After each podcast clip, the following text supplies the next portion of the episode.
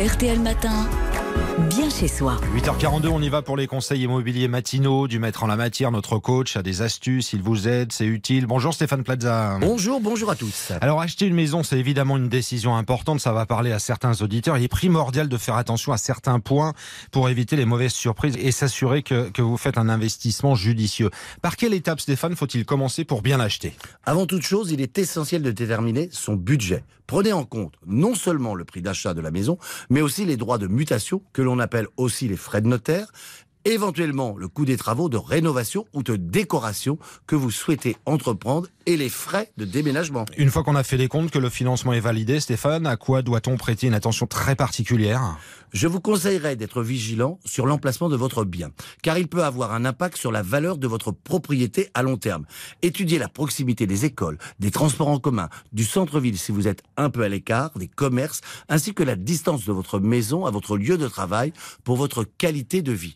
Renseignez-vous aussi sur les projets d'aménagement de la ville et sur ceux qui pourraient voir le jour à proximité de votre bien. Si je comprends bien Stéphane, il faut donc penser à la revente du bien avant qu'on ne l'ait même acheté. Toujours. Si vous n'avez pas l'intention de rester dans votre maison pendant de nombreuses années, il est important de penser à la revente. Et même si vous pensez y rester toute votre vie, peut-être que vous serez amené à changer d'avis. Étudiez attentivement les évolutions de votre environnement direct, regardez la valeur des maisons dans le quartier et renseignez-vous sur les tendances du marché pour vous assurer que votre maison aura un bon potentiel de revente. N'hésitez pas à faire appel à un professionnel, à un agent immobilier. Est-ce que l'étiquette énergétique, la fameuse étiquette énergétique de la maison, doit être un critère de choix?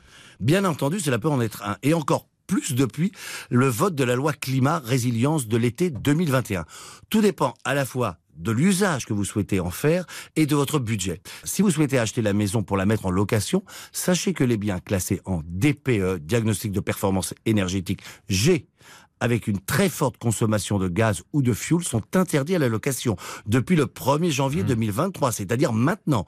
En 2025, ce sera le cas de la totalité des biens classés G. Et en 2028, les logements classés F. Attention. Et d'autres points de vigilance, évidemment, à rappeler à tout le monde avant d'acheter une maison, Stéphane? L'état de la maison. L'état de la maison, assurez-vous de faire une inspection approfondie de la maison avant de l'acheter, quitte à vous faire accompagner par un entrepreneur ou un architecte.